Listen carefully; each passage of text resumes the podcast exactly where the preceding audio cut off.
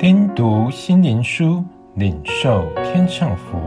穆安德烈秘诀系列：圣灵启示的秘诀。第八日，天国。主必救我脱离诸般的凶恶，也必救我进他的天国。愿荣耀归给他，直到永永远远。阿门。提摩太后书四章十八节。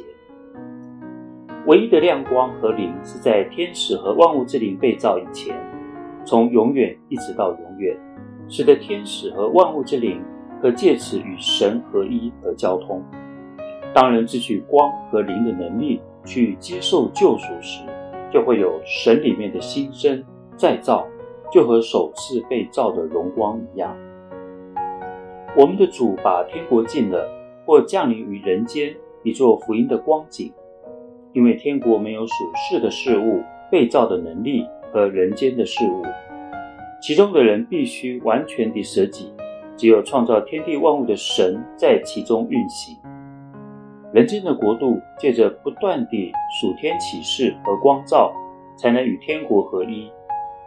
何等美的新约圣经！虽然并无证明天国即为福音，但是除非由圣灵所生，神的国就无法进入。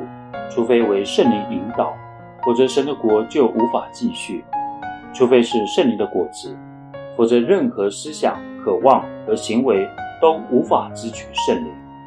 愿你的国降临，愿你的旨意行在地上，如同行在天上。神的国是在天上，岂不也在那些彰显神的人身上吗？他的旨意因圣灵生命和能力运行在属他之人身上。活出他的旨意，我们都会被主导。但若要照着去做，就要圣灵继续的启示和光照。若其他的能力不被除掉，神的国从何降临？除非圣灵引导我们遵行神的旨意，那他的旨意又要如何被遵行？然而基督却以极宝贵的应许：“我要永远与你同在。”借着信。基督和父神内住在心中。